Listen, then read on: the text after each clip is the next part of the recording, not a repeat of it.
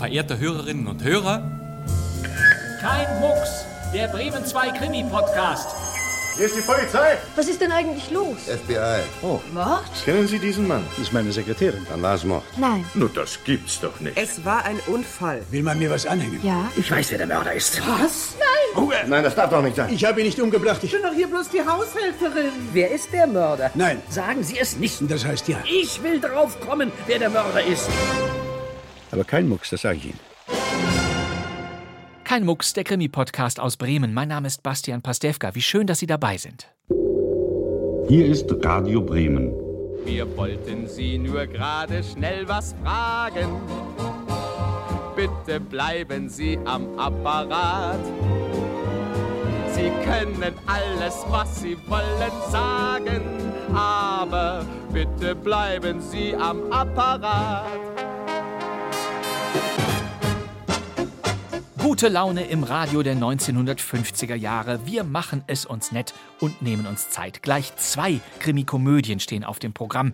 Die bringen wir Ihnen in wenigen Minuten. Vorher wollen wir ein bisschen Heiterkeit versprühen. Wie war das denn eigentlich mit dem Humor damals bei Radio Bremen? Und wir wünschen Ihnen allen, liebe Hörerinnen und Hörer, dass Sie sich in Zukunft jeden Sonnabend um 20 Uhr auf der Mittelwelle und jeden Sonntag um die gleiche Zeit auf UKW an Ihrem Lautsprecher herzlich amüsieren werden. Familie Meier-Dirks. Ja, am Wochenend kommen Meier Dirks als Besuch in jedes Haus. Jedes Wochenend schlagen Meier Dirks das Familienalbum auf.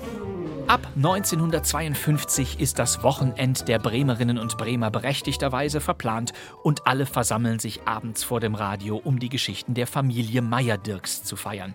Ganze zwei Jahre lief diese erste Bremer Radio-Soap und wurde zu einem Riesenerfolg.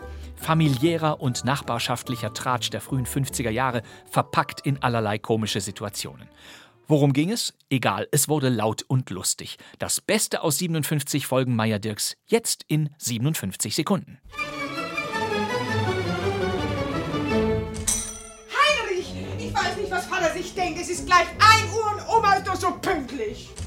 Himmel, Heinrich, Wetter. was machst du, wenn du bloß so lange? Es ist gleich 1 Uhr. Mutter, nun mach mich doch nicht fimmelig. Wo sind die Manschetten? Die, die Manschettenknöpfe. Ich sag dir doch jedes Mal. Tu die Knöpfe in die kleine Schachtel, wenn du die Hemden wäschst.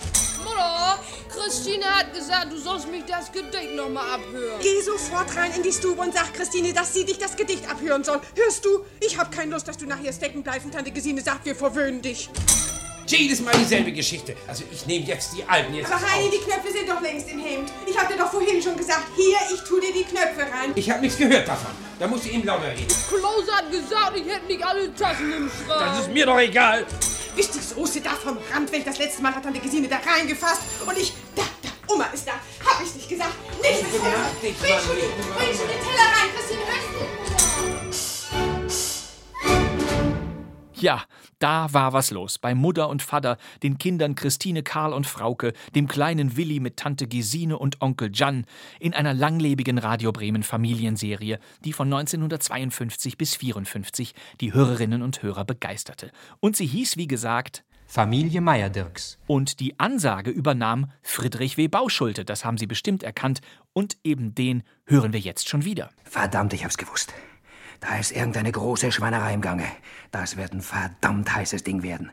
Friedrich W. Bauschulte war in den 50ern Stammsprecher bei Radio Bremen und auch in zahlreichen Hörspielen dabei, lange bevor er Professor van Dusen wurde und zahlreiche Hollywood-Stars wie John Gielgud, Alec Guinness oder Commander Lassard in den Police Academy-Filmen synchronisierte. Egal, egal. In unserer ersten von zwei Krimikomödien, die wir heute bringen, macht sich ein Kriminalroman selbstständig und Friedrich W. Bauschulte muss seine Haut retten. Ein äußerst amüsanter Nonsensschocker, der alle Klischees der schwarz-weißen Krimiwelten der 40er und 50er Jahre aufs Korn nimmt. Und Hans Lothar, Helga Keck und Friedrich Schütter machen auch noch mit. Pinch und Patchwork von Karl-Heinz Tredup aus dem Jahre 1958 in der Regie von Günter Siebert.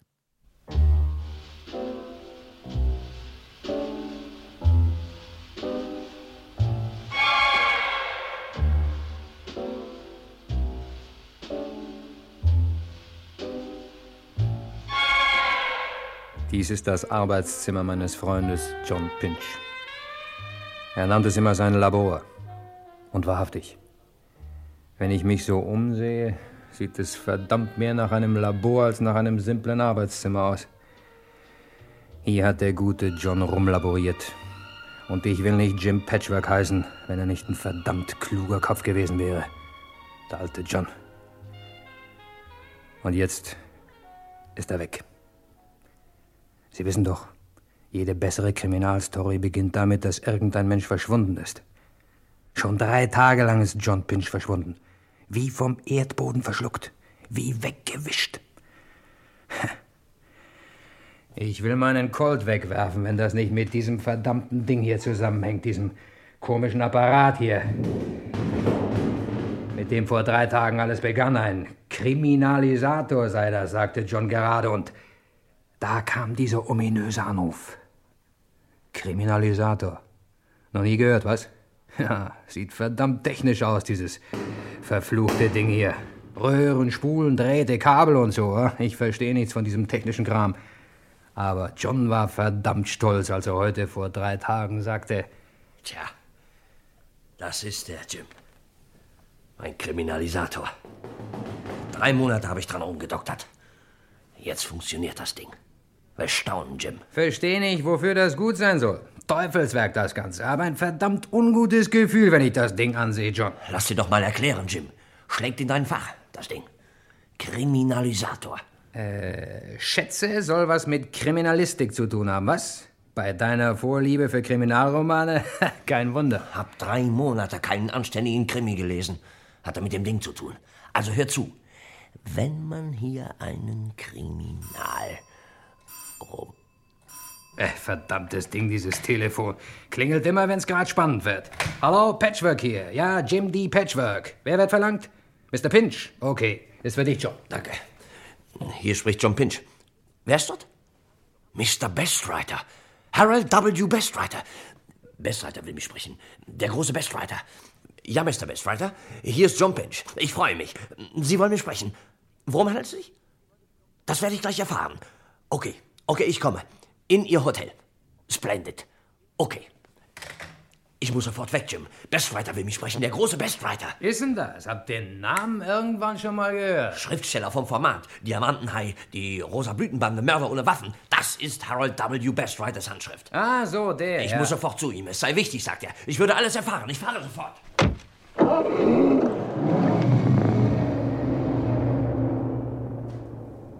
Ja, so war das. Heute vor drei Tagen. John fuhr los und kam nie wieder. Bis heute. Kein Lebenszeichen. Nichts. Gar nichts. Will verdammt sein, wenn das keine üble Sache ist. Dieses komische Ding hier, dieser Kriminalisator. Ah, damit fing's an. Na, egal was geschieht, ich muss was unternehmen. Erstmal das Fernamt fragen. Ja, hier XA23. Hören Sie. Wir hätten da vor drei Tagen einen Anruf vorliegen, so gegen 17.15 Uhr. Angeblich aus dem Splendid Hotel. Können Sie feststellen, wer der Anrufer war? Was? Sie rufen wieder an. Gut. So. Und nun das Labor absichern. Könnte sein, dass Jim Patchwork verreisen müsste. Sieht verdammt so aus. Naja, erstmal die Stahljalousie vor die Fenster. Und dann die, die Deckenabschirmung da oben. Und nun die, die Wandsicherung. Na nu, was ist denn das? Keine Kontrolllampe glimmt. Ah, das Fernamt. Ja, XE23 hier. Hören Sie, Patchwork. Sie sind doch Patchwork. Ja, Hier spricht der Boss der Printers Inc. Band. Lassen Sie schleunigst Ihre dreckigen Finger aus dieser Sache, verstehen Sie? Geht Sie nassen Staubern, wo Ihr sauberer Kumpan zurzeit steckt. Könnte eine heiße Sache für Sie werden, Patchwork, verstanden? Printers Inc. lässt nicht mit sich spaßen. Hallo. Hallo, Sie. Aufgelegt. Verdammt, ich hab's gewusst. Da ist irgendeine große Schweinerei im Gange. Das wird ein verdammt heißes Ding werden. Na egal. Erstmal die Wandsicherung in Ordnung bringen. Ja. So, okay, die Sicherungen wären wieder okay. Bye bye, Kriminalisator. Jetzt wird's.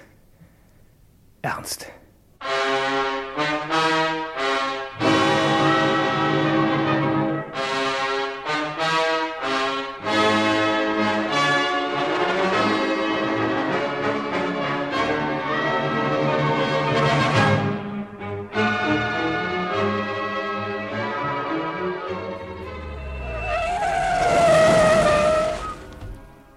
Hallo, Mr. Patchwork. Bisschen tanken? Ja, Pickpocket. Aber vorher noch was anderes. Ah, was gibt's denn? Haben Sie in den letzten Tagen was von Mr. Pinchs Wagen gesehen? Den blauen? Ist er weg? Woher wissen Sie, dass er weg ist, Pickpocket?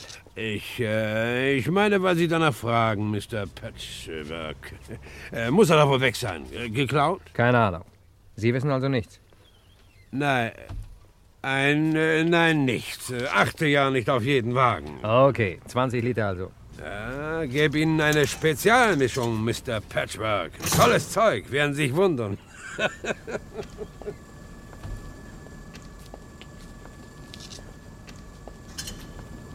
Ja. Gute Fahrt, Mr. Patchwork. Gute Fahrt.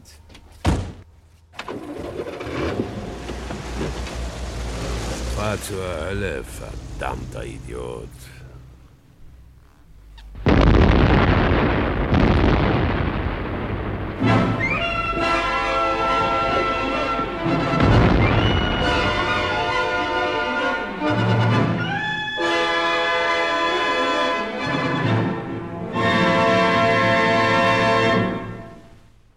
Zugegeben. War ein heimtückischer Anschlag, das mit der Spezialmischung. Der Wagen war zum Teufel, gründlich demoliert. Wie ich das überlebte? Äh, naja, ist egal. Erzähle ich Ihnen vielleicht später. Brauchen die von der Printers Ink Band jetzt noch nicht zu wissen. Wette 100 zu 1, dass einer von den verdammten Idioten jetzt genau wie Sie vor dem Radio sitzt und aufpasst, was ich hier sage. Würde denen jetzt schon den Spaß an der Sache nehmen, wenn ich das jetzt schon erzähle. Verstehen Sie also mein Schweigen? Für Sie wäre die Spannung ja auch zum Teufel und das ist das Schlimmste, was in einer Kriminalstory passieren kann. Okay, fahren wir also fort. Musste jetzt die Eisenbahn benutzen. Hier Ihr Ticket, Mr. Patchwork. Einmal zweiter nach Sea Valley. Was soll ich denn dort? Ich will nach Hause. Wäre besser für Sie, wenn Sie erst nach Sea Valley fahren würden. Verstehe ich nicht. Wäre besser für Sie. Bisschen ausspannen auf den Schreck hin. Wäre wirklich das Beste für Sie. Auf welchen Schreck hin? Na, die Sache mit Ihrem Auto. Muss doch ein schöner Schreck für Sie gewesen sein, was? Ein Wunder, dass Sie es überhaupt überlebt haben, Mr. Patchwork. Woher wissen Sie denn das? Spricht sich rum in so einem kleinen Nest wie Blacktown. Wollen Sie das Ticket nun, Mr. Patchwork? Kann Ihnen auch ein anderes geben. Aber Valley wäre haarscharf das Richtige für Sie. Okay, geben Sie schon her.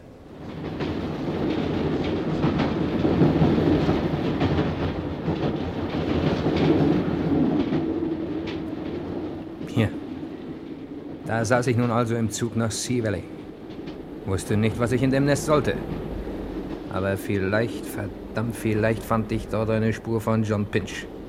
Man weiß, mondäne Badeorte sind ein Eldorado für allerhand zwielichtiges Gesindel. Was? Das wussten Sie nicht? Schätze, Sie lesen zu wenig Kriminalromane. Sollten Sie öfters mal tun. Ist verdammt gut für die Allgemeinbildung. Morning, Mister. Ihr Ticket. Hier, bitte. Okay, Mr. Patchwork. Woher wissen Sie, wie ich heiße? Oh, steht ja deutlich genug drauf auf Ihrem Ticket, Mr. Patchwork. Morning, Mr. Patchwork, and viel Vergnügen in Sea Valley, Mr. Patchwork. Hat der recht, der Kerl. Wissen Sie, was auf meiner Fahrkarte stand? Sauber draufgedruckt oder draufgeschrieben oder draufgestempelt, was weiß ich? Sie werden in Sea Valley Ihr blaues Wunder erleben, Patchwork. Kehren Sie um, bevor es zu spät ist. Printers Ink Band. Genau das stand auf dem Ticket. Guter Trick das, wie? Verfing aber nicht bei mir. Wunderte mich kaum noch, als ich bei der Ankunft in Sea Valley erfuhr, dass im Zug ein Mann umgelegt worden war. Hatte einen Ausweis mit dem Namen Harriers Patchwork in der Tasche, sonst nichts. Das genügte, wurde einfach abgeknipst. Der arme Kerl. Hallo, Mr. Patchwork. Das Carlton wird sich glücklich schätzen, Ihnen ein Apartment zur Verfügung stellen zu können. Carlton mag den verdammten Namen nicht, kommt in jedem Kriminalroman vor. Ja, aber Mr. Patchwork, Sie werden uns doch nicht enttäuschen. Männer Ihres Schlages müssen einfach im Carlton absteigen. Was sage ich? Residieren. Ein Luxusapartment wurde für Sie telegrafisch bestellt. Nebst genauer Personalbeschreibung. Deshalb erwarte ich Sie hier. Was, ein Telegramm? Wer hat das unterzeichnet? Wer wohl anders als Ihr getreuer Kumpan John Pinch, Mr. Patchwork? Welch eine Frage. Man kennt Sie in den Staaten als die beiden Unzertrennlichen, Mr. Patchwork. Für das Carlton wird es eine besondere Ehre sein, Sie aufnehmen zu dürfen. Ihr Gepäck, Mr. Patchwork? Kommt nach, kommt nach. Fahren wir. Okay. Wir werden Ihnen ein ausgezeichnetes Zimmer geben, Mr. Patchwork. Zugegeben. Das Apartment hier ist wirklich okay. Aber was viel wichtiger ist, mein untrüglicher Instinkt hatte mich nicht getäuscht. Ich wusste, dass ich in Sea Valley eine erste Spur von John finden würde. Das war die große Chance für mich. Freilich, jeder gewiegte Leser von Kriminalromanen weiß, dass solche Hoffnungen meistens trügerisch sind und dass meistens tiefe Enttäuschungen zu folgen pflegen. Come in. Mr. Patchwork, Ihr Grapefruitsaft. Kombiniere, Sie sind der Zimmerkellner. Erraten, Mr. Patchwork. Erinnere mich aber nicht, dass ich dieses labbrige Gesöff bestellt hätte. Grapefruitsaft steht den Gästen unseres Hauses in unbeschränkter Menge zur Verfügung. Denken Sie stets daran, dass der Grapefruitsaft von Sea Valley der beste ist. Trinken Sie ihn morgens, mittags und abends. Zu jeder vollen Stunde ein volles Glas. Trinken Sie ihn nachts, wenn Sie aufwachen und Ihr Schlaf wird ungestört sein. Der Grapefruitsaft von Sea Valley ist der beste. Eine kleine Aufmerksamkeit der Hotelleitung. Wohl bekomm's, Mr. Patchwork. Falls Sie dann noch Wünsche haben sollten, Mr. Patchwork, dort ist die Klinik. Ein billiger Anschlag. Sie wissen so gut wie ich, dass dieser Grapefruitsaft vergiftet ist. Zumindest enthält er ein starkes Schlafmittel. Haben Sie den schockischen Unterton in der Stimme dieses Gauners von einem Zimmerkellner gehört? Tränke ich diesen Grapefruitsaft, würde ich in spätestens einer Stunde entführt, beraubt, ermordet, auch was weiß ich. Erlauben Sie also, dass ich diesen vergifteten Trank aus dem Fenster kippe. Hoppla! Entschuldigen Sie, Miss. Äh Hören Sie, das finde ich doch aber. Oh. Sie sind das, Mr. Patchwork. Äh, ja. Ja, aber Sie brauchen sich doch nicht zu entschuldigen. Haben Sie eine gute Reise gehabt, Mr. Patchwork? Äh, Miss, War es äh, Grapefruitsaft, was Sie da aus dem Fenster schütteten, Äh, Mr. Patchwork? ja, ja. Mögen Sie keinen Grapefruitsaft, Mr. Patchwork? Nein, nein. Ja, man hätte sich das eigentlich denken können. Wie schade, er wäre ihn sicherlich so gut bekommen, Mr. Patchwork. Wirklich schade um den schönen Saft. Erlauben Sie, Miss. Ähm, Evelyn, Evelyn. Meine Freunde nennen mich einfach Eve, Mr. Patchwork. Ja, man hätte sich denken können, dass ein so erfahrener Detektiv wie Sie, Mr. Patchwork, Grapefruitsaft verabscheut. Whisky wäre Ihnen angemessener gewesen, Meister. Sie kennen mich, Miss. Äh, Äh, Eve, kennen. Ich schwärme für Sie, Mr. Patchwork. Ich bewundere Sie. Ich wusste, dass Sie nach Sea Valley kommen würden. Ich habe es geahnt. Ja, ich habe es gefühlt. Nehmen wir einen Drink zusammen, Mr. Patchwork? Oh, Miss, Oh, ähm, bitte sagen Sie nicht nein, Mr. Patchwork. Nein, bitte, Sie dürfen nicht nein sagen. Sie sind mir Revanche schuldig. Sie verstehen. Wegen des Grapefruitsafts. Meine Schulter ist ganz klebrig. Und etwas ist herabgetropft. Wollen Sie es sehen? Hier. Nein, nein, bitte, lassen Sie doch, Miss. äh, Sagen Sie Eve und sagen Sie ja zu dem Drink. Ich komme Sie abholen. Sie wollen doch nicht in diesem äh, Aufzug. Ich ziehe ein bisschen mehr an. Eine Sekunde, Mr. Patchwork. Oh. Was hätten Sie gemacht? Schade, Sie haben diesen Witz von einem Bikini nicht gesehen. Hätten Sie Nein gesagt, wenn Ihnen so etwas einen gemeinsamen Drink angeboten hätte? Hm, Na bitte. Allein reisende superblonde Girls in Hotels wie dem Carlton sind entweder dollarschwere, exzentrische Töchter reicher Väter oder, naja, für den Kriminalisten sind sie in jedem Fall interessant. Hallo, da ist sie schon. Ja? Mr. Patchwork, ich danke Ihnen. Ich bin begeistert, bei einem so berühmten Mann zu sein. Ja, Genauso habe ich sie mir immer vorgestellt. Seit meiner frühesten Jugend, seit ich zum ersten Mal von Ihnen gehört habe.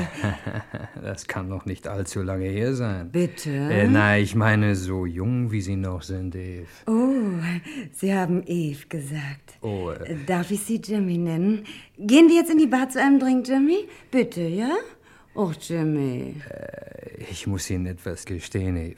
Ja? Ich mag nicht, äh, ich meine dieses schlabbrige Zeug von Whisky, das man in den Hotelbars zu trinken pflegt. Kein Stoff für Männer, das. Ich habe deshalb immer einen kleinen Vorrat von einem Spezial-Gin bei mir. Hm. Viel lieber wäre ich mit dir in die Bar gegangen, aber naja, die Gelegenheit wird sich schon noch ergeben. Du bist ja erst eine halbe Stunde hier und ich bin schon bei dir. Okay. Cheerio, Jimmy. Cheerio.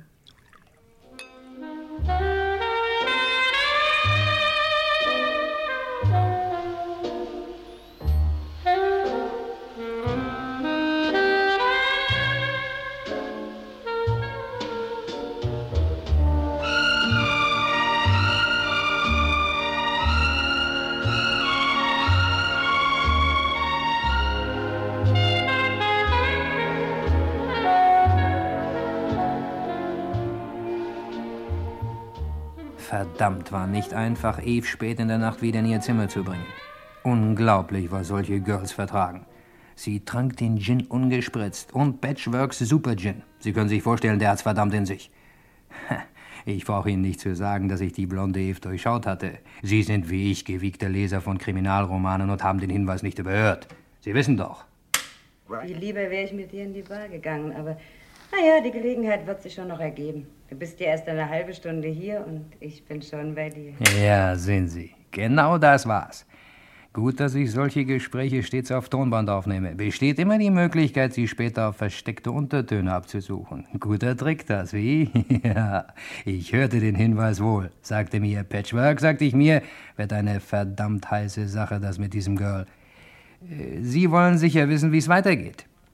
Okay. Ich hatte mich mit E für den nächsten Vormittag zu einer kleinen Segelpartie auf dem See verabredet, der Sea Valley den Namen gegeben hat. Beträchtliches Gewässer das. Es ist, als wäre man auf dem Meer. Man sieht das andere Ufer nicht. Wie auf dem Meer, wahrhaftig. Ach, ich find's herrlich hier, Jimmy.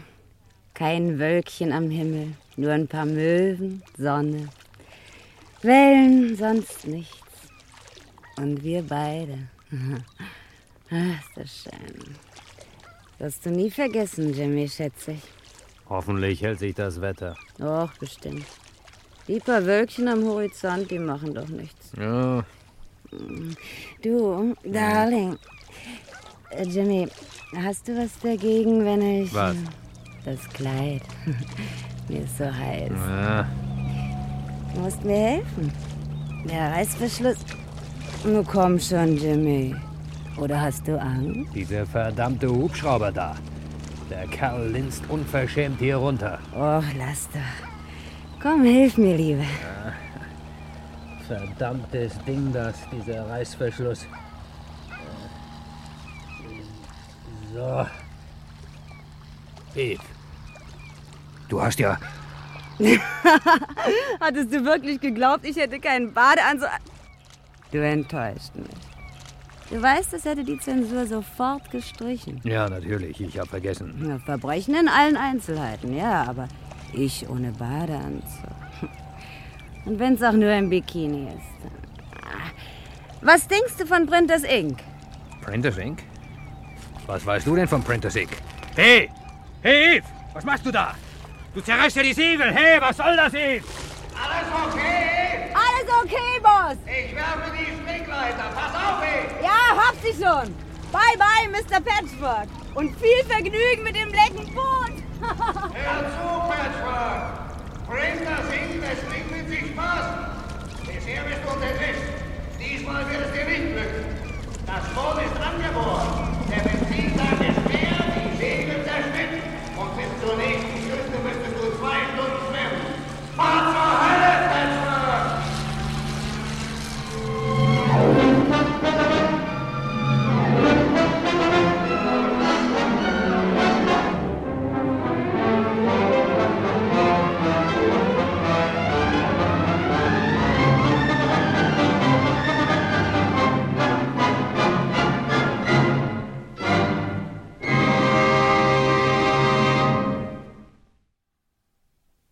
Das war verdammt gut ausgedacht von der Bande.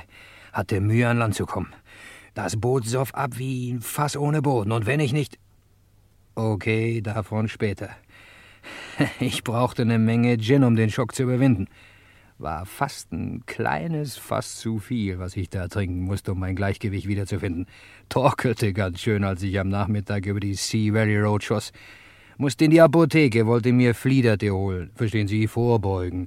Wegen der Erkältung durch das unfreiwillige Bad. Tja, und da ist es dann passiert. Hey, Sie! Passen Sie doch auf! Entschuldigen Sie. Unglaublich. Nachmittags schon betrunken. Ich bin nicht betrunken. Natürlich sind Junge. Sie betrunken. Sternhagelvoll. Sag das nicht nochmal, mein Junge, sonst muss ich dich eine Weile schlafen schicken. Würde mir sehr leid tun um Auch dich. noch drohen. Wird ja immer besser. Besoffen wie zwei und dann noch drohen. Bin nicht betrunken, mein Junge, werd ich dir beweisen, so wahr ich Jim Patchwork heiße. Werd dir auf der Stelle das beweisen, werd jetzt quer hier über die Straße gehen. Allerhand Verkehr, was? Wer da durch will, der muss schon nüchtern sein, aber ich gehe. Sie sind betrunken. Ich gehe. Hey, hallo! Passen Sie doch auf! Hallo! Was scheint denn hier herum, Sir? Gut, dass Sie kommen, Wachtmeister. Stoppen Sie den Verkehr. Hier wurde eben ein Mensch überfahren. Mensch überfahren? Unsinn. Wirst man doch was sehen, hä? Ein bisschen heiß heute, was? Also ich schwöre Ihnen, es war ein Mann. Er war betrunken, er war sternhagelvoll und er sagte, er hieße Jim Patchwork. Bevor ich ihn zurückreißen konnte, setzte er sich in Bewegung und wurde vor meinen Augen von einem schweren Lastwagen überfahren. Ja, Mann, da müsste man doch was sehen auf der Straße, hä? Machen Sie mal Ihre Augen auf. Sehen Sie was? Eine Leiche auf der Straße oder ein Chauffeur, der seine Unschuld beteuert, hä? Sehen Sie was von alledem? Nee. Wie sagten Sie, war der Name? Jim Patchwork, Wachtmeister. Ja, na also. Jetzt verstehe ich, mein Junge. Bisschen zu viel Kriminalromane gelesen, wa? Auch ein gewiegter Kriminalist soll nicht zu viel Gin trinken. Hätte leicht schief gehen können, das Ding. Tja, aber ich sehe schon, jetzt komme ich um die Erklärung nicht mehr rum, hatte ich Ihnen ja auch versprochen. Hoffen wir, dass nicht gerade einer von der verdammten Printers Inc. Band am Radio sitzt. Okay. Sie wissen, jeder Kriminalist hat so seinen kleinen persönlichen Trick. Der eine raucht Zigaretten, eine Spezialanfertigung, der andere trägt großkarierte Hosen und raucht nur Scheckpfeife. Und so hat jeder seinen kleinen Tick.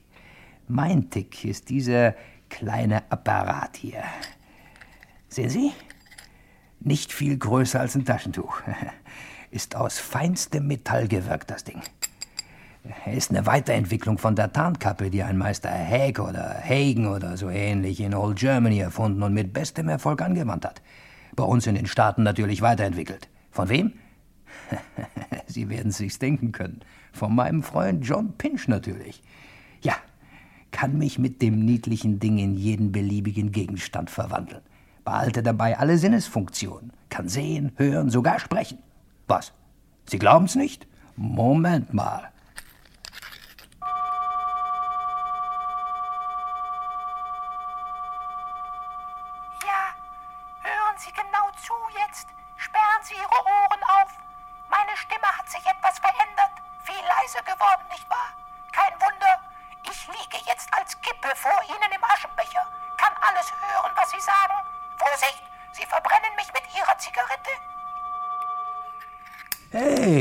Fast hätten Sie mich angesenkt. Darum musste ich mich rasch in Asche verwandeln. Ja, ist ein bisschen unbequem bei so kleinen Partikelchen. Man vergisst auch leicht etwas dabei.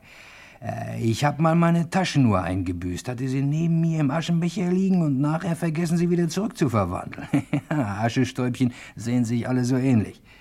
Naja, wegen dieses kleinen Apparates überstand ich den heimtückischen Anschlag der Bande, den auf dem Segelboot, verwandelte mich einfach in eine Flunder und schwamm gemächlich an Land. Das einzig Unangenehme war das kalte Wasser um den Bauch. Ja, aber das ist noch lange nicht alles. Freund Pinch hat ganze Arbeit geleistet mit diesem kleinen Ding hier. Der Schutz wirkt automatisch. Man braucht das Ding nur in der Tasche zu haben. Bei irgendwelchen Anschlägen oder so löst man sich einfach auf. Automatisch, verstehen Sie? Wo nichts ist, kann auch nichts passieren. Ist doch sonnenklar, sehen Sie? Deshalb kann mir einfach nichts passieren. Ganz einfache Sache, nicht? Okay. Äh, so, aber jetzt werden Sie mich entschuldigen. Hab noch was vor. Das Mädchen Evelyn wohnt noch immer nebenan. Ich muss zu meinem Freund Pinch vordringen.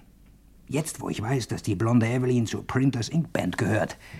Ja, da werde ich einfach als, äh, sagen wir, als Lippenstift in ihre Handtasche schlüpfen. Und ich wette mit Ihnen 100 zu 1, dass wir uns dann in der Höhle des Löwen im Schlupfwinkel des geheimnisvollen Boss wiederfinden. Bleiben Sie noch eine Weile am Apparat. Wird sich lohnen für Sie. Also, bis gleich. Und verraten Sie mich nicht.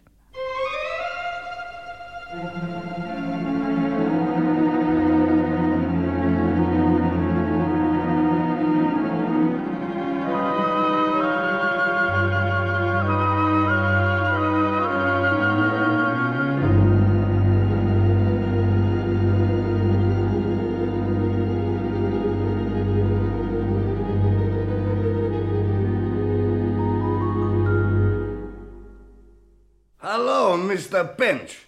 Ich hoffe, Sie fühlen sich noch immer wohl im Hauptquartier der Printers Ink Band. Ist nicht so? Wahrhaftig, Mr. Bestrider, das ist so. Ich bin am Ziel meiner Wünsche. Ich fühle mich wohl inmitten dieser Gestalten. Prächtige Burschen dabei. Der Diamantenhai, Michael mit der gespaltenen Nase, die Hotel Evelyn und die Spannung, in der wir leben. Großartig. Sie haben also eingesehen, dass die Spannung das Wichtigste an einer guten Kriminalstory ist, Mr. Pinch. Das habe ich wahrhaftig. Was wäre die Printers Ink Band ohne Spannung? Nichts. Das freut mich. Dann werden Sie auch einsehen, dass dieses verdammte Ding in Ihrem Labor, dieser verfluchte Kriminalisator, purer Unsinn ist. Sie wissen? Harold W. Bestwriter weiß alles. Deshalb ließ ich Sie ja entführen. Deshalb? Das verstehe ich nicht. Ah, da kommt ja Eve. Du siehst mal wieder bezaubernd aus, Darling. Du bist meine allerentzückendste Figur. Neuen Lippenstift? Und die Farbe steht dir gut. Hätte von mir sein können, diese Idee mit der neuen Farbe. Sie ist aber von mir, Mr. Bestwriter. Patchwork! Jimmy, du hier? Ein Geist. Sein Gespenst.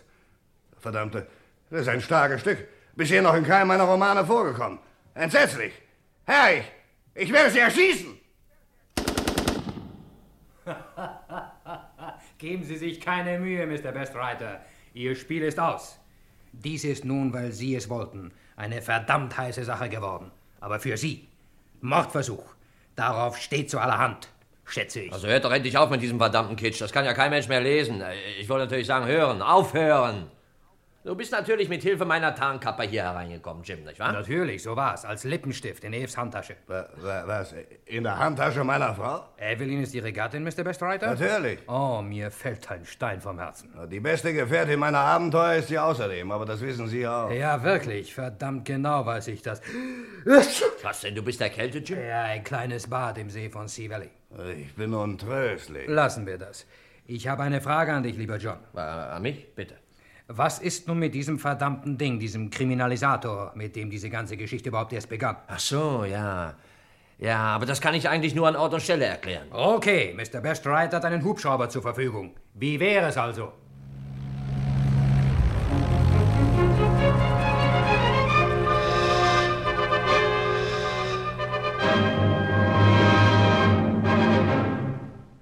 Ja, liebe Freunde, jetzt ist der Kriminalisator ja eigentlich überflüssig. Wir sind uns einig.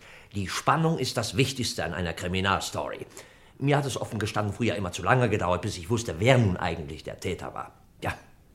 Und deshalb habe ich den Kriminalisator entwickelt. Er nimmt die Spannung vorweg. Seht, legen wir hier einen Kriminalroman hinein. Nehmen wir ruhig mal einen von Ihren neuesten, lieber Bestwriter. Hier unter diese Klappe kommt er. So.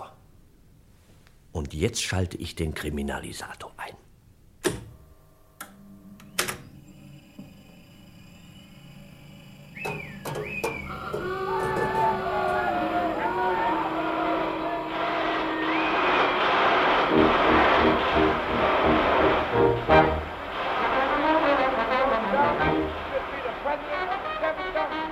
Der Täter heißt Attacker Shooter. Er wird auf Seite 327 entlarvt. Es fallen insgesamt 29 Schüsse, Tote 13, Verletzte 35. Spannende Szenen auf den Seiten 35, 147, 234, 326. Am Schluss siegt die Gerechtigkeit.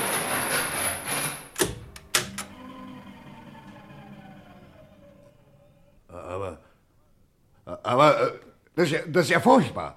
Da- Das stimmt alles haarscharf. Das ist der Ruin aller Kriminalautoren. Als Chef der Drucker Schwärzer Bande... Hey, sagen Sie lieber Printers Inc. Band. Das klingt besser. Als Boss der Printers Inc. Band protestiere ich. Wir wollen auch leben. Dieser seelenlose Automat zerstört in Sekunden, was wir uns in nächtelanger anstrengender Arbeit ausgedacht haben. Die Printers Inc. Band muss sterben, wenn dieser Apparat lebt. Deshalb verurteile ich, ich, Harold W. Bestreiter, ihn zum Tode. Das Urteil wird sofort vollstreckt. Insgesamt fielen sieben Schüsse, Tote keine, Verletzte die Decke. Warum haben Sie meinen Arm hochgeschlagen, Patchwork? Mr. Bestreiter, ich habe eine Idee. So? Mein Freund Pinch wird diesen Apparat umbauen. Sie, Mr. Bestreiter, werden künftig nur noch oben zwölf oder dreizehn Figuren hineinwerfen, ein paar Knöpfe und Schalter drücken und in Sekundenschnelle kommt unten eine fertige Kriminalstory heraus. Geht das, Pinch? Das müsste möglich sein, Mr. Bestwriter. Ich, ich juble. Großartig. Die Printers Inc. Band wird also groß und größer werden. Tantemen, Tantemen. Unter uns gesagt, die Geschichte hat einen Haken. John hat den Kriminalisator natürlich umgebaut. Aber das umgebaute Ding ist nur auf 16 verschiedene Typen von Kriminalstories eingerichtet. Natürlich, äh, Figuren und Schauplätze mögen wechseln. Auch die Zahl der Toten ist unterschiedlich. Die Story aber, äh, wie gesagt, es gibt nur 16 verschiedene Typen. Achten Sie mal drauf. Im Übrigen, diese Story, die ich Ihnen erzählte, die stammt auch aus John Pinch umgebauten Kriminalisator.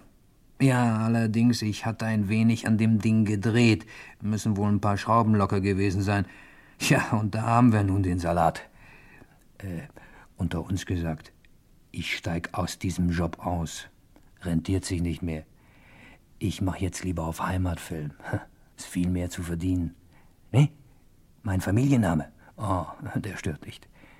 Sehen Sie doch mal im englischen Wörterbuch nach. Patchwork heißt Flickwerk. Ja, also, Wiedersehen. Nächstens in Ihrem Kino an der Ecke.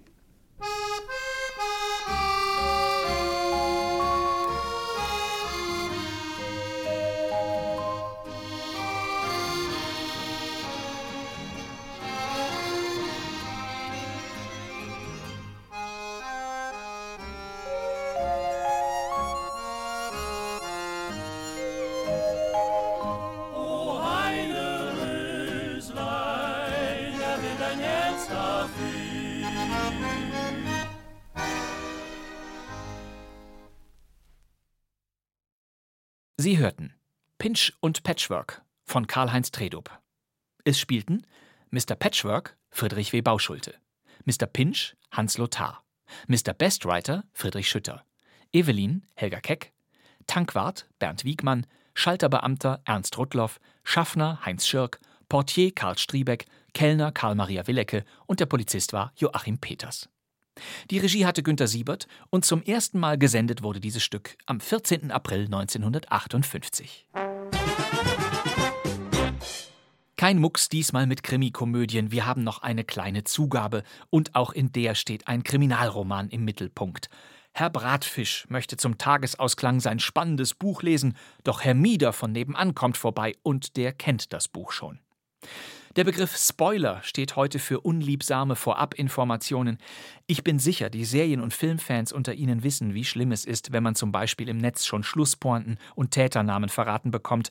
Das nun folgende Radio Bremen Hörspiel aus dem Jahr 1965 ist, wenn man so will, ein einziger Spoiler, aber ein sehr lustiger. Wir bringen eine Kriminalgroteske von Ilona Igadi und Christian Thomas in den Hauptrollen Manfred Steffen und Gustav Rothe. Und sie heißt Der Totenvogel schlägt Mitternacht.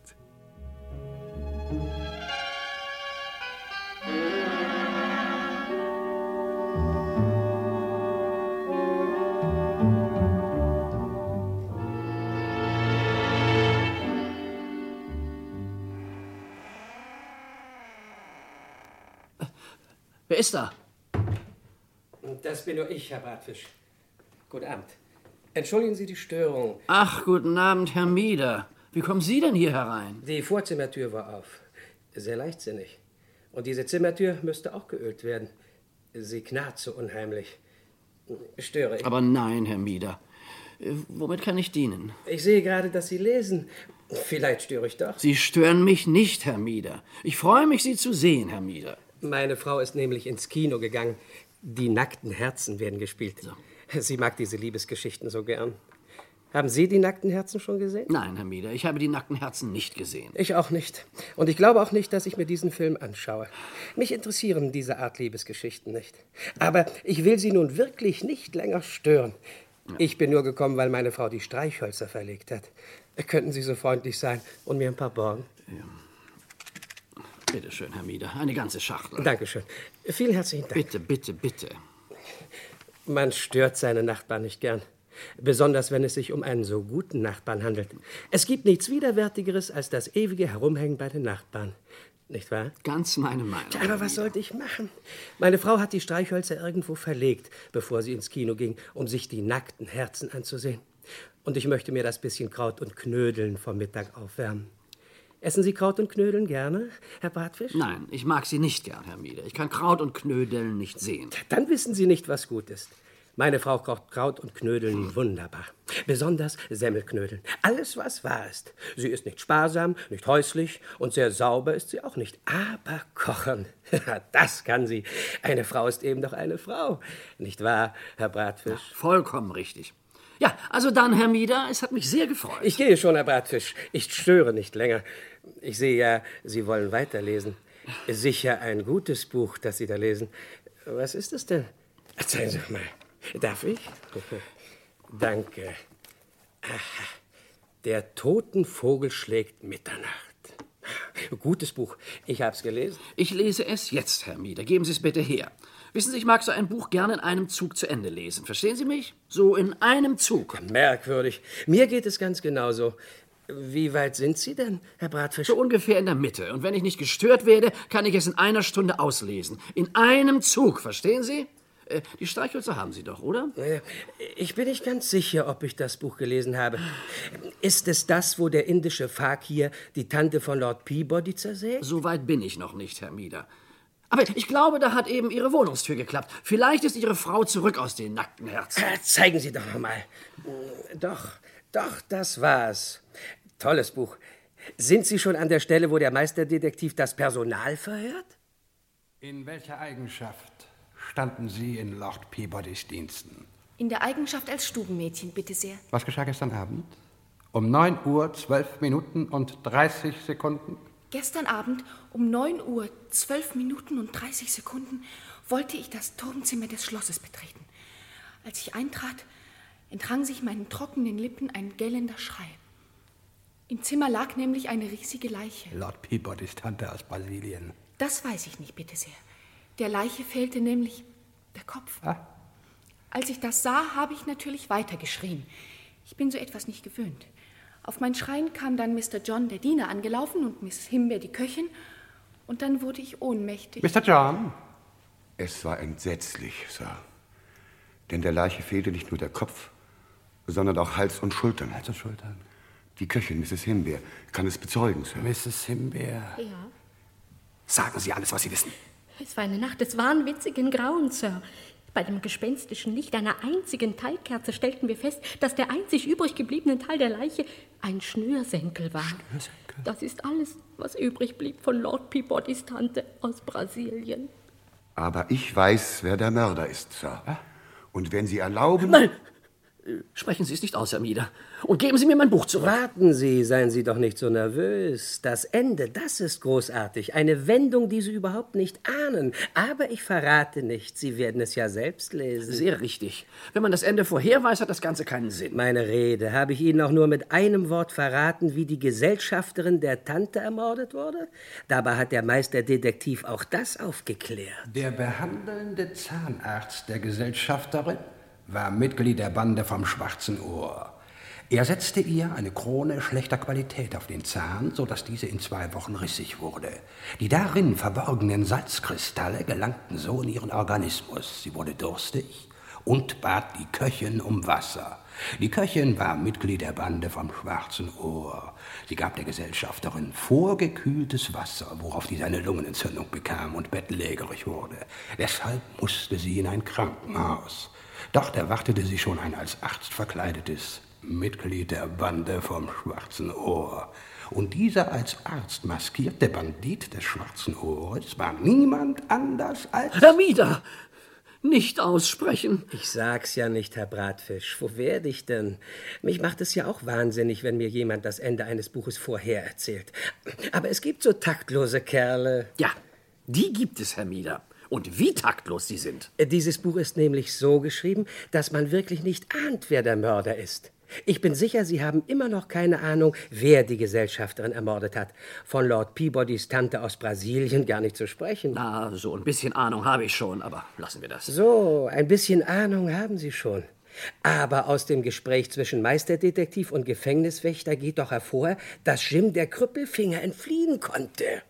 Sie behaupten also, dass Sie Jim den Krüppelfinger die ganze Zeit im Auge behalten haben. Yes, Sir. Als ich den Befehl bekam, Jim den Krüppelfinger aus dem Gefängnis zu Scotland Yard hinüber zu begleiten, sagte ich zu mir, also jetzt, Amos, äh, denn wenn ich mit mir spreche, nenne ich mich immer beim Rufnamen. Jedenfalls, ich sagte zu mir, also jetzt, Amos, heißt es für dich, Jim den Krüppelfinger gut im Auge zu behalten. Sie wiederholen also Ihre Behauptung, ihn die ganze Zeit über im Auge gehabt zu haben. Yes, Sir. Wir gingen vom Gefängnis zu Yard. Ich ging immer 10 bis 15 Meter vor Jim, dem Krüppelfinger, einher. Vor ihm? Warum vor ihm? Ja, wissen Sie, ich bin kein sehr guter Läufer. Und so dachte ich, wenn er zu laufen anfängt, habe ich schon einen Vorsprung. Aha. Und haben Sie eine Ahnung, wer der Mörder sein könnte? Nein, Herr Mieder, ich habe keine Ahnung. Ich flehe Sie an, gehen Sie nach Hause und essen Sie Kraut mit Knödeln. Ihre Frau kommt zurück aus den nackten Herzen und ist Ihnen Ihre Semmelknödel weg. Hier ist jetzt nicht von Kraut und Semmelknödeln die Rede, Herr Bratfisch, sondern davon, wer Lord Peabodys Tante aus Brasilien und deren Gesellschafterin ermordet hat. Ich weiß es genau. Ich weiß alles, Herr Mieder. Ums Himmels Willen schweigen Sie. So, Sie wissen alles. Aber Lord Peabody hat die goldene Uhr nicht gekauft, die Jim der Krüppelfinger ihm damals im Londoner Nebel angeboten hatte. Was denn für eine goldene Uhr, Herr Mieder? Ich weiß von keiner goldenen Uhr. Schweigen Sie doch, ich bitte Sie darum. Sie Unglücksmensch, dann wissen Sie ja gar nichts. Erinnern Sie sich denn nicht, als Lord Peabody so um Mitternacht aus seinem Club nach Hause ging durch den Londoner Nebel und Jim, der Krüppelfinger, plötzlich neben ihm auftauchte? Sie? Sir, ich hätte eine Uhr zu verkaufen. Echt Schaffhausen Gold, 15 Zylinder. 300 Pfund und sie gehört Ihnen. Keinen Pfennig billiger. Ich brauche keine. Ich kaufe ungern gestohlene Uhren. Ich pflege nicht zu stehlen, Sir. Es ist ein Erbstück von meiner Großmutter Selig. Sie war eine Herzogin, die aus Prinzip einen Kuhhirten geheiratet hat und später ihre Tochter enterbte, weil die über ihren Stand heiraten wollte. So kam die Uhr zu mir, da meine Mutter außer mir, der ich ihr Neffe bin, keinen anderen Erben hatte. Auch dann nicht. Ich will sie nicht. Dabei ist diese Uhr mindestens 1000 Pfund wert. Ich bekam sie von einem mexikanischen Millionär, dem ich das Leben gerettet habe. Geben Sie einen Pfund, damit ich mindestens mit der Straßenbahn nach Hause fahren kann. Ich gebe nichts. Sie sind verdächtig. So, verdächtig. Also, dann sage ich Ihnen jetzt, wer Ihre Tante aus Brasilien ermordet hat. Nein, ich flehe Sie an, Herr Mieder, sagen Sie es nicht. Sie denken natürlich an den alten John, den Diener.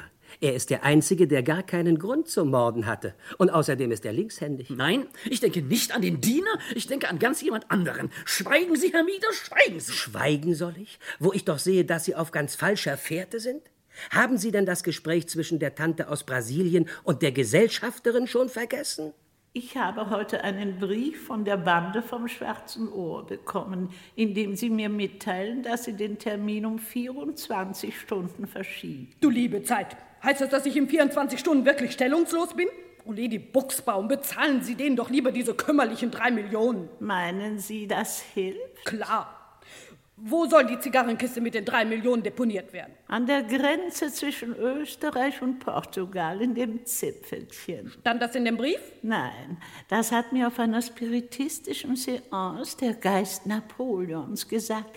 Die Bande vom Schwarzen Ohr hat mir nur die Adresse des Spiritistenclubs gegeben. Sie schrieben, dort würde ich alles Nähere erfahren. Und dann erschien Napoleons Geist. Aber Österreich grenzt doch nicht an Portugal. Wie können Sie so etwas sagen, Lady Buchsbaum? Das sage nicht ich, das hat Napoleon gesagt und belehren Sie Napoleon nicht über Geographie. Aber er hätte Ihnen doch wenigstens sagen können, wer Sie ermorden will, Lady Buchsbaum. Das hat er leider nicht gesagt. Aber er machte eine Anspielung. Er sagt. Aufhören! Es interessiert mich nicht, Herr Mieder! Warten Sie, schreien Sie nicht so. Davon, dass der Fallspieler die Tante ermordet hätte, kann keine Rede sein. Der ist ja auf dem Rücken des AB den Kanal hinuntergeschwommen. Schon lange bevor der Mord geschehen war. Was sagen Sie dazu, Herr Bratfisch? Ich sage gar nichts. Herr Mieder, seien Sie endlich still, Herr Mieder. Ich habe den toten Vogel schlägt Mitternacht angefangen zu lesen und ich will drauf kommen, wer der Mörder ist. Ich will es nicht von Ihnen hören, Herr Mieder. Sie wollen drauf kommen, was Sie nicht sagen. Aber Sie haben ja keine Ahnung von den Zusammenhängen. Und Sie wollen drauf kommen? Da muss ich ja lachen. Herr Mieder, ich flehe Sie an, gehen Sie in Ihre Wohnung Semmelknödel und Sauerkraut essen. Sonst weiß ich nicht, was ich tue. Ah, jetzt möchten Sie es auf die Semmelknödel schieben, dass Sie keine Ahnung haben, wer der Mörder ist, wie? Ich kann es Ihnen verraten, es ist auch nicht Lord Peabody. An den haben Sie doch gedacht, wie? Ich habe nicht an ihn gedacht. Schweigen Sie! Sie Sadist. Noch ein Wort und ich bin wahnsinnig. Lord Peabody kann es schon deshalb nicht sein, weil er sich bei der Leichenschau unbedingt verraten hätte. Wissen Sie noch, wie er mit dem Meisterdetektiv in den Leichenkeller hinunterging?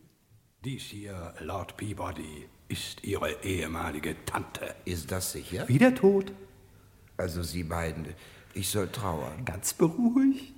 Und wer hat meine arme Tante zerstückelt? Soll ich es sagen? Nicht sagen, Herr Mieder, nicht sagen. Sie glauben wohl, Sie sind sehr schlau, weil Sie draufgekommen sind, dass der alte Lord Peabody einen Zwillingsbruder hat. der ist es auch nicht, sondern... Schweigen Sie, Sie elender Frankenstein. Seien Sie endlich still. Ich weiß, wer der Mörder ist. Aber Sie schweigen endlich, sonst... Was Sie nicht sagen, Sie wissen es? Na, sagen Sie es doch, wenn Sie es wissen. Heraus damit. Wer ist der Mörder? Na, wer ist der Mörder? Wer? Wer? Wer der Mörder ist, willst du wissen? Soll ich es dir sagen? Siehst du diesen Revolver hier? Ja, ich bin der Mörder.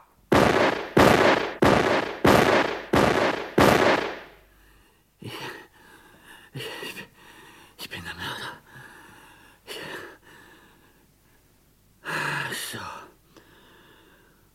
Und jetzt kann ich endlich meinen Krimi in aller Ruhe zu Ende lesen.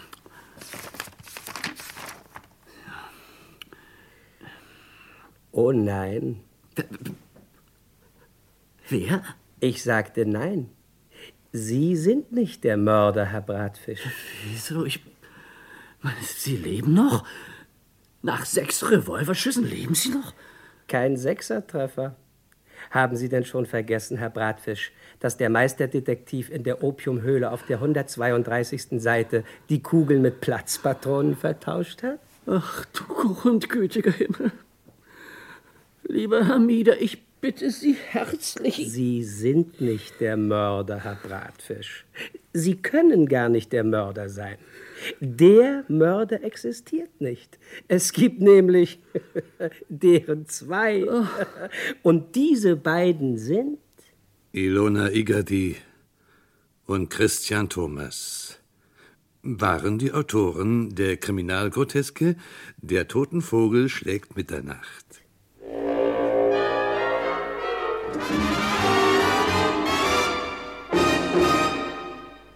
Jawohl, und es spielten Herr Bratfisch, Manfred Steffen, Herr Mieder, Gustav Rothe, sowie Judy Winter, Tudik Daniel, Gudrun Daube, Herbert Leonard, Klaus Höhne und Herbert Sebald. Die Regie hatte Günter Siebert und zum ersten Mal gesendet wurde dieses Stück am 20. April 1965. Die Spannung ist das Wichtigste an einer Kriminalstory. So ist es. Und ganz kurz, haben Sie eine Ahnung, wer den Nachbarn Herrn Mieder gespielt hat? Ich habe keine Ahnung. Nein, nein, nein, nein, das war Herr Bratfisch. Also natürlich Manfred Steffen. Aber wer war Hermida? Dann wissen Sie ja gar nichts. Doch, ich weiß es. Hermida war niemand anderer als einer meiner Favoriten unter den Bremer Hörspielveteranen. Er war der Running Gag in unserer ersten Mux-Staffel. Erinnern Sie sich? Stellen Sie da in die Ecke. Lassen Sie den Zimt los in die Ecke. Das genügt. Wo sind die Schecks? Ich fragte, wo die Schecks sind. Ja, der durchgeknallte Mr. Handy aus dem Krimi Poker. Das ist doch nicht möglich. Aber ja. In der Tat. Das letzte Wort heute hat aber jetzt Manfred Steffen. Warum fahren Sie nicht nach Hause? Wird gemacht.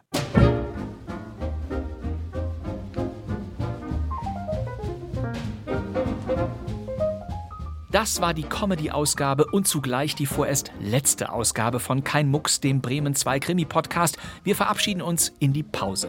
Wir sammeln neue, alte Krimi-Fundstücke zusammen und ich verspreche, wir machen nur eine mucksmäuschen kleine Pause und sind bald wieder hier in der ARD-Audiothek, auf bremen2.de und natürlich überall sonst. Vielen Dank fürs Zuhören. Das wär's für heute.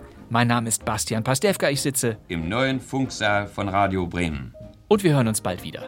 Bis dahin, kein Mucks. Tschüss.